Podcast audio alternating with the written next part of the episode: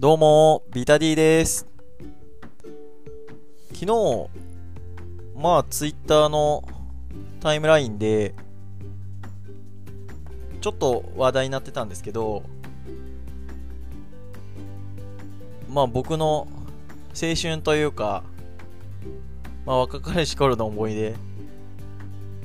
で、えっ、と、プーさんのホームランダービーが、え12月の16日で、えーサービス終了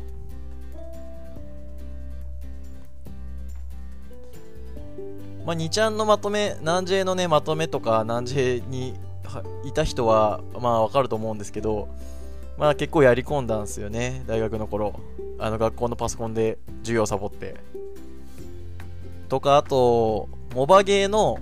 ガラケー版が、えーサービス終了ということで、僕が初めてやった SNS っていうのはモバゲーだったので、懐かしいなと思って、怪盗ロワイヤルとかね、非常に流行ったし、まあ、2ちゃんではないですけど、僕は最初にあの、モバゲーの質問広場っていうやつに結構入り浸ってて、中学校の頃、で、そこで、その質問広場の漫画のカテゴリーとかで、面白い漫画ないですかみたいな。ので、まあ、出会った漫画が、まあ、僕の、こう、一番の人生の指針になった漫画に出会ったりとか、まあ、あとは流行りで言えば、ブラックラグーンとかね、すごい、こうおすめ、おすすめされてて、読んで集めたりしてたので、懐かしいなと思いながら、こうやってまあ忘れられてくものもあるんだなと思って、ちょっとそんな考えに浸った12月半ばでした。はい。では、ポッドキャスト始めていきたいと思います。このポッドキャストは、筋トレからプロレスにはハマった私ビタディが、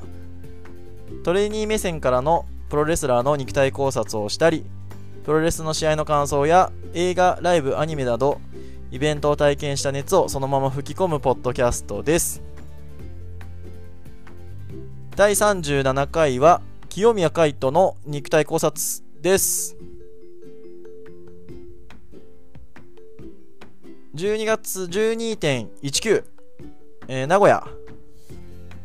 で、えーノアが、えー大会をやるんですが、ギフトですね。えーその大会のメインイベント、GHC タック選手権、杉浦桜庭対、えー清宮稲村ということで、もうこれね、めちゃくちゃ期待値高いっす。本当に。もう代々木ね、行けなかったっていうのは、すごくこう、あるので、それを吹っ飛ばしてくれる、こう、大会になるんじゃないかなと。あと、あの、代々木の当日ですね、僕が完全に体調不良で、もうノアの大、の代々木ね、見てたんですけど、まあ、正直そんなにこう覚えてない。あの、杉浦塩崎はもう、体調不良も吹っ飛ばすようなすごい試合だったんで、うおーってなるんですけど、あの、剣王桜庭とかは、もう僕意識朦朧としとって、入ってしまったみたいなのが聞こえてきて、はっ剣王勝っとるみたいな 感じだったんで、まあ逆にこれはね、あの、名古屋のために期待値を高めれてるんじゃないかなと思いますので、さらに、えー機運を高めるために、清宮海斗を少し考察していきたいかなと思います。基本スペックですね。清宮海斗は、えー身長180センチの98キロ。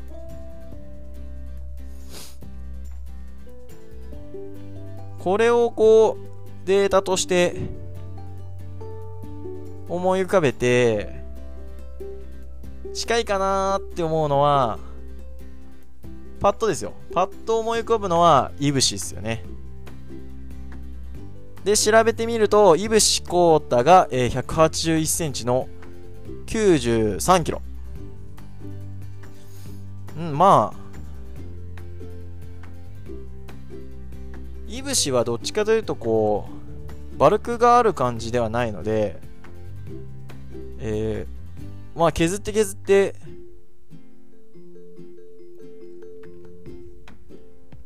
体を作っているタイプなので、まあそんなもんかなっていう感じはしますよね。で、まあ、いぶしを思い浮かべると今度は内藤も思い浮かぶんですね。で、内藤は180センチの102キロ。僕はね、内藤さんは絶対100キロねえなと思っとるんですけど、よくて清宮と同じぐらいじゃね？みたいなね、感じはしますよね。で、あと、プロレス界で、パッと思い浮かんだのは、えー、DDT のエンドが180センチの、えー、85キロ。まあ、いぶしよりさらにこう絞りに特化した、まあ、ハイフライヤーですからね。うん。まあ、これを順番で、えー、体重順で並べると低い方から、えー、遠藤、いぶし、えー、清宮、内藤っていう感じになるのでまあ下から順にハイフライヤーっていう感じですよねでまあ清宮、内藤に関して言えばまあどちらかというと、えー、リングの中で勝負するタイプまあもちろんね、清宮はあの、県王戦で見せた、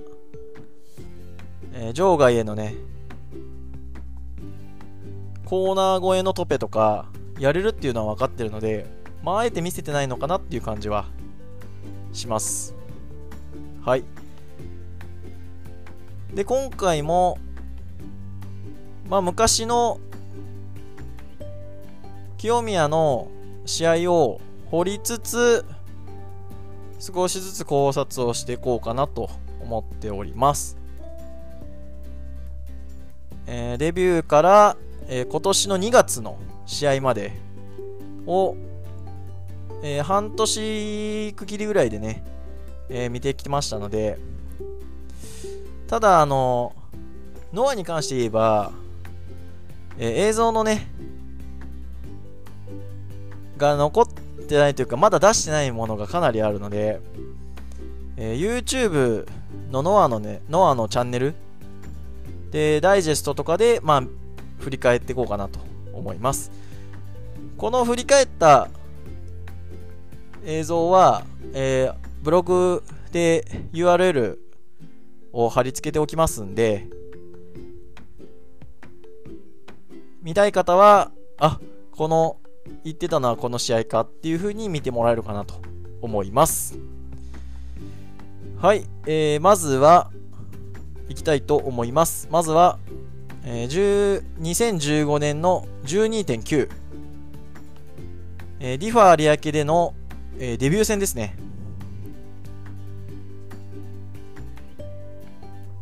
まあ、パッ、えっ、ー、と、熊野とのデビュー戦です。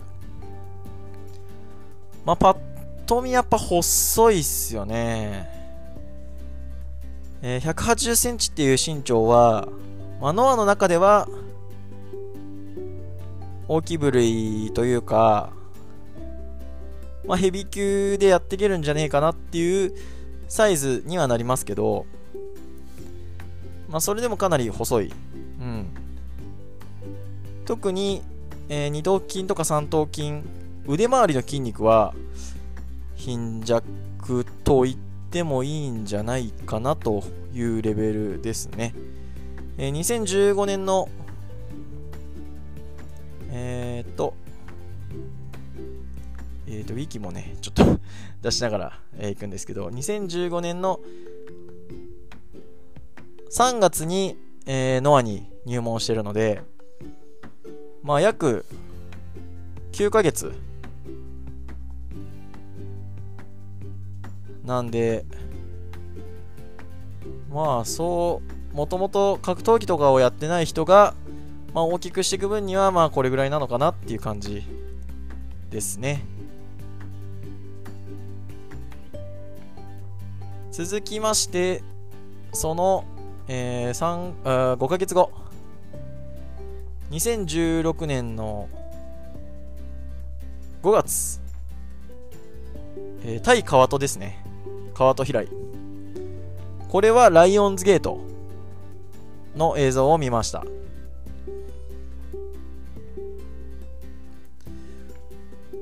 2015年の12月から比べると、まあ大きい変化はないですね。ただ、川戸に比べると、ヘビー級に近い厚みはあるかなと。川戸も 178?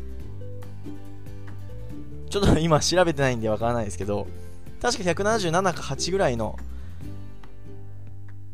身長はあるはずなので、まあ3センチ違いですけど、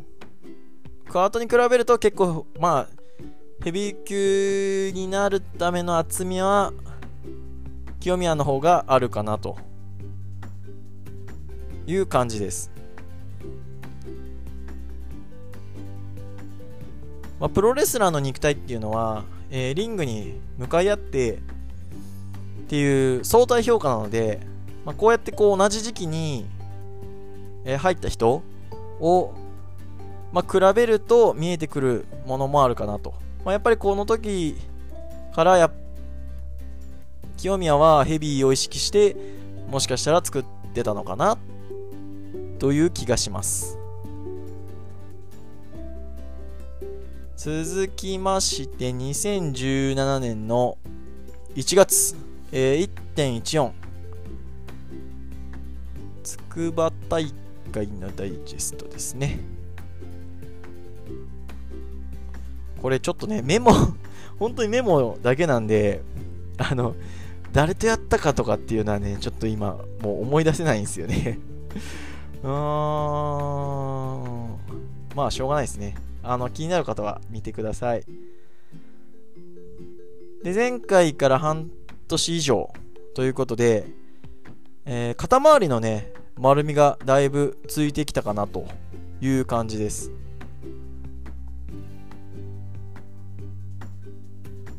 まあ、ノアに入門して約2年ぐらい。で、まあ、ベースは少しずつついてきたかなという感じです。ただ、まだ、まあ、ヘビ級の体ではちょっとないかなっていう気がします。で、この頃からエルボーは非常にいいエルボーを入れてんだなっていう風に見えました。はい、えー、続きまして、2017年の7月。これは、えー、海外に遠征する、遠征じゃない、えー、修行しに行く前の、えー、剣王戦ですね。シングルマッチ。これは、ちょっとどこにもデータがない、データというか 映像がなかったので、まあ、YouTube でちょっと落ちてるのを見たんですけど、まあ、個人的にね、あの、公式以外の映像っていうのは、僕はあんまりこう、好きじゃないっていうのはあるので、あの、これはブログの方には URL 載っけないんで、まあ、探したい方は、えー、探してくださいという感じです。で前回の、えー、1月から、えー、半年っていう風で比べると、まあ、だいぶ太ももがね太くなってきたなという感じですねで、えー、上半身は、まあ、特に変化がなかったので、まあ、重点的に足を鍛えてたのか、まあ、太もも周りっていうのは結構脂肪がつきやすいえー、場所なので、こう修行前に、修行先でガシガシトレーニングをやるっていう想定で、もしかしたらちょっと体重を増やしてたかもしれない。ですね。やっぱり体重が増えると、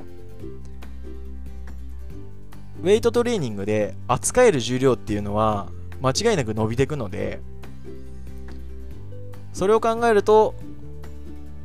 修行前にさらなるこう飛躍をのために先回りして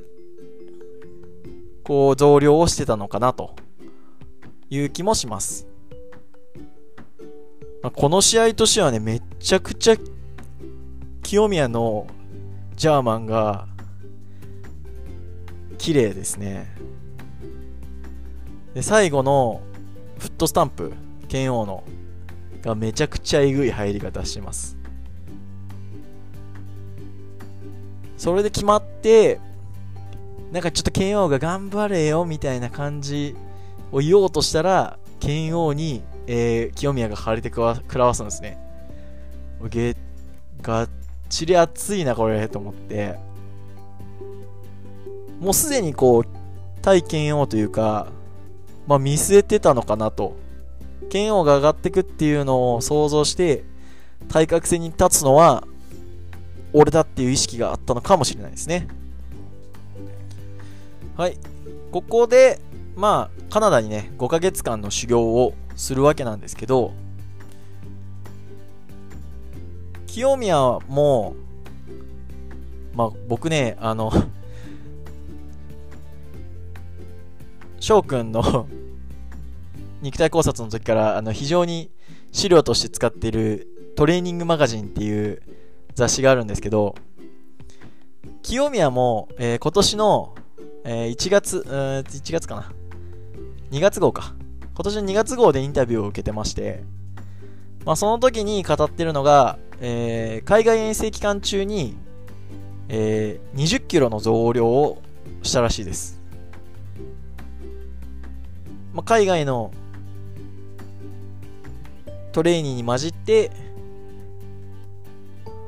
まあ、20キロ分体をでかくしたと。で、海外、カナダでは、まあ、これまでに、え扱ったことないような重量を使ってのトレーニングをしたということで、まあ、外国の方はね、やっぱりこう、扱う重量が違うんですかね。こう、まあ、トレーニングする人ってわかると思うんですけど、一緒にトレーニングする人ってね、大体同じような重量になってくるんですよね。あの、ウェイトを外すのがめんどくさいんで、お前これいけんでしょみたいな 感じになるんですけど、まあ、清宮もそんな感じで、いや、そんなの扱えないよみたいな 感じで、向こうの人とやってたら、いやいや、いけるいける、やってみろよみたいな感じで、で、やっとったら使えるようになったみたいなまあ、これも清宮の若さですかね。20 2017年の7月ってことが、まあ、20歳ぐらい。なんで、もうやっぱの成長期ですよね。うん。その話を聞くと、あの、翔くんの肉体考察会でも言ってた、翔くんが大学23年の時に一気に重量が伸びたっていう話をしてたんですけど年齢的には清宮も同じような時期なので、まあ、体を鍛える人はやっぱり20代の前半でこれどれぐらい貯金というか重量に関しては伸ばしていくのってのがまあ、大きいこうアドバンテージになるのかなっていう感じがしますね。はい。そこから5ヶ月の、えー、海外武者修行を終えて、えー、2018年の1月に、えー、戻ってきます。えー、見たのは1.19ですね。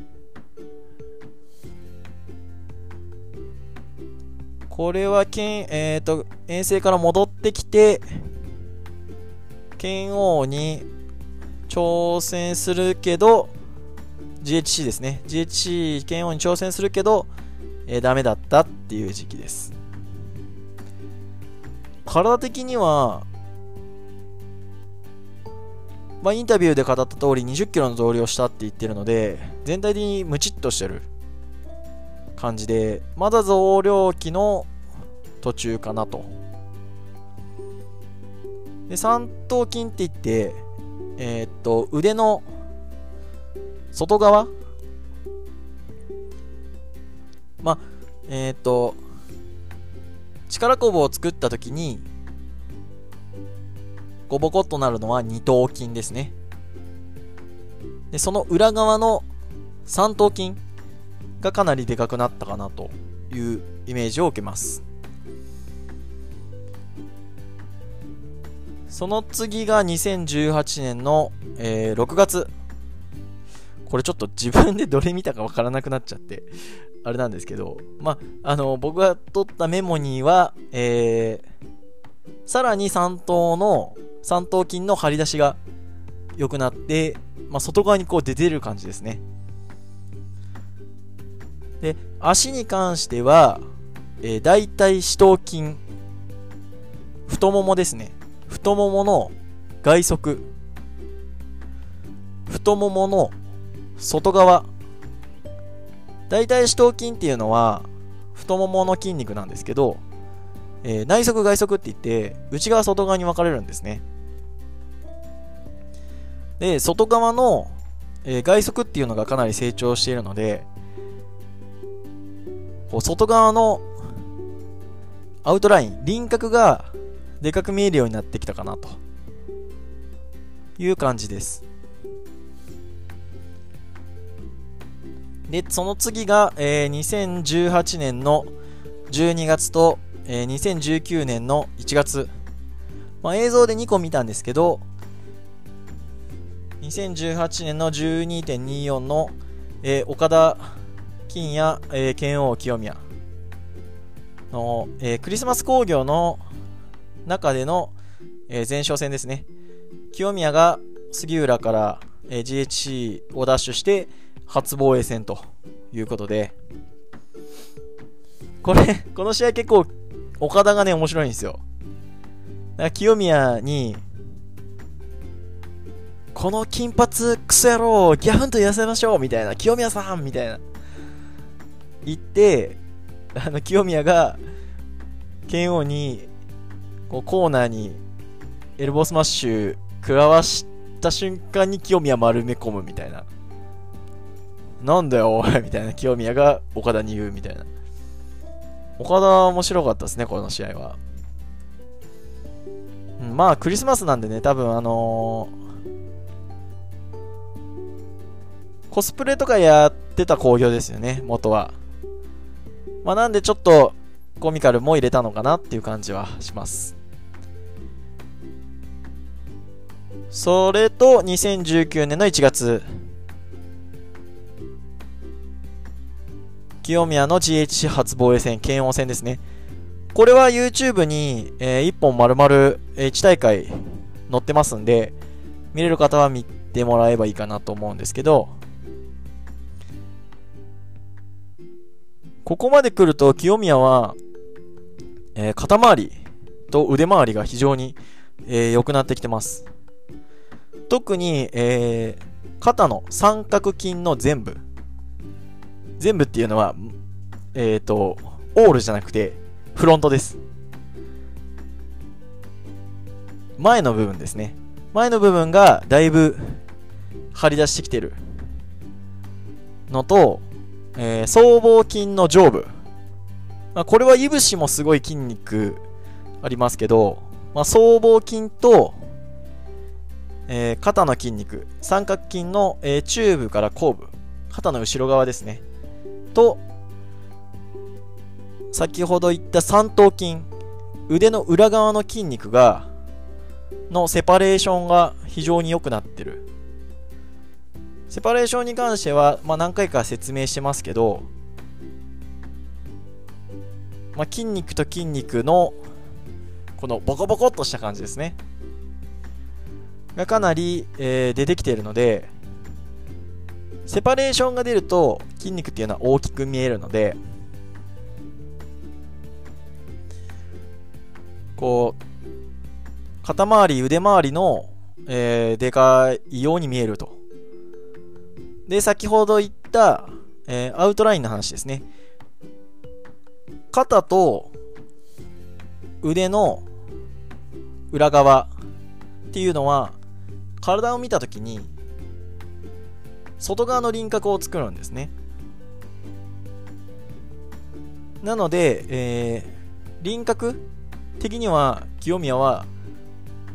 この時期に来るとだいぶでかく見えるようになってきたっていうことです。まあそれを意識しておそらくは体を作ってる。まあ前三頭筋にこだわりがあるみたいなのもどっかで見たというか映像で見たので、まあ、リバースプッシュアップっていうトレーニングを紹介してたんですけど三頭筋がでかいと腕がでかく見えますみたいな話をしてたので、まあ、だいぶ意識はしてるんじゃないかなと思います。で2019年の9月、えー、N1 の公式戦の前哨戦ですね。前哨戦じゃない。えー、っと清宮自体は N1 出てないので、えー、それのまあセミファイナルとかの試合で見ると1月に比べるとまたちょっと増量してるかなっていう感じ。少しムチっとした感じですね。が見えます。そして最後、えー、2020年の2月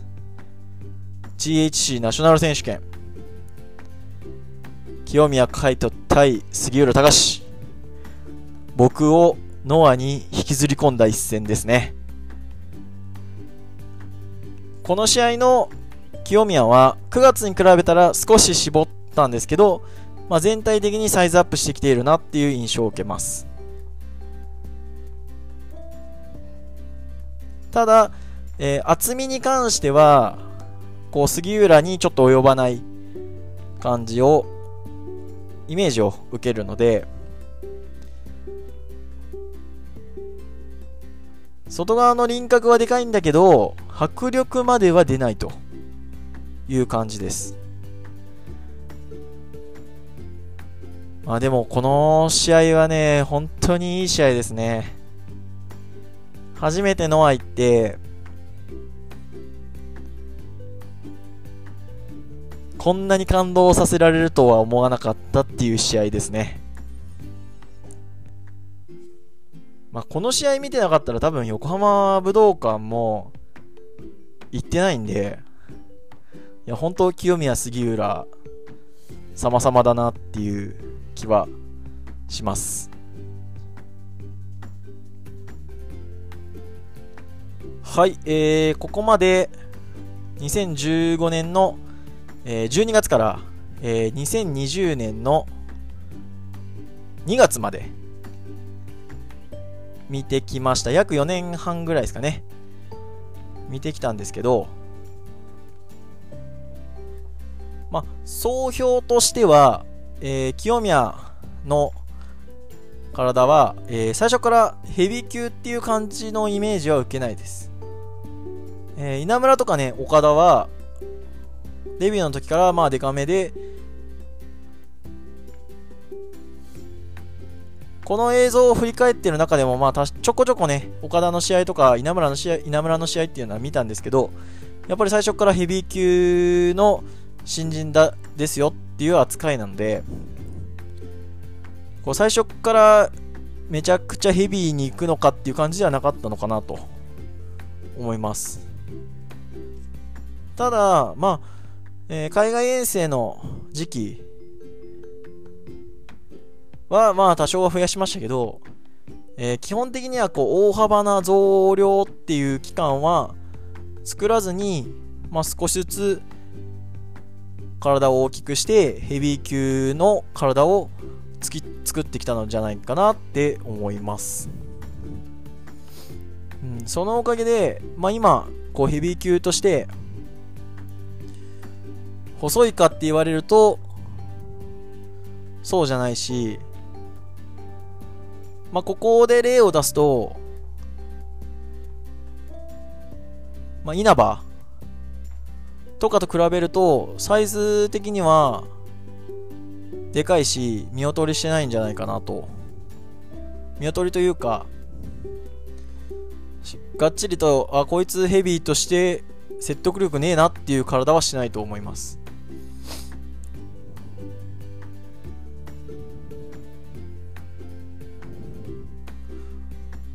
そして清宮自身の、まあえー、インタビューの方でも語ってたんですけど、まあ、背中が弱点っていう風に言ってるんですね。確かに、えー、背中の広がりとかっていうのはまだこう目に見えてすげえっていう感じじゃないので、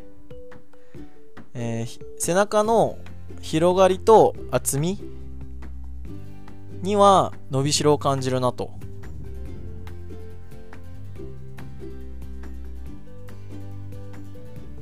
体のアウトラインに関してはもう非常にいいです。肩、えー、3頭。あと太ももの外側の張り出し。っていうので輪郭は非常にいいんですけどあとは体の中心部。背中の、えー、バルクがついてくると、まあ、全体的に体の迫力も出てくるんじゃないかなと思います。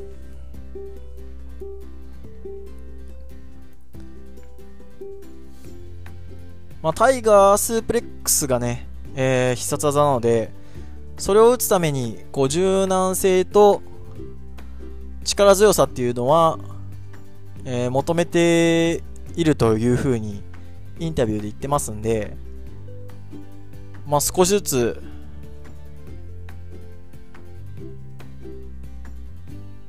体も説得力、迫力が出てくるんじゃないかなと僕は思ってます。まあ、ファイトスタイル的にはね、もう、見せれるもん見せて見してるっていうのは、もう十分なので、あとは、それに体がどうついてくるかなという感じです。はい。清宮海斗の肉体考察に関しては以上となります。楽しみですね。名古屋行かれる方、一緒に清宮海斗、ま、杉浦も応援したいんですけど、ここは清宮海斗、稲村良樹全力応援でいきたいと思います。はい。面白いと思ったら、定期購読及び Twitter のフォロー、ハッシュタグマッチョプロレスでのツイート、えー、質問感想、何でも、えー、募集しておりますので、えー、質問箱、リプ、DM、えー、よろしくお願いいたします。ありがとうございました。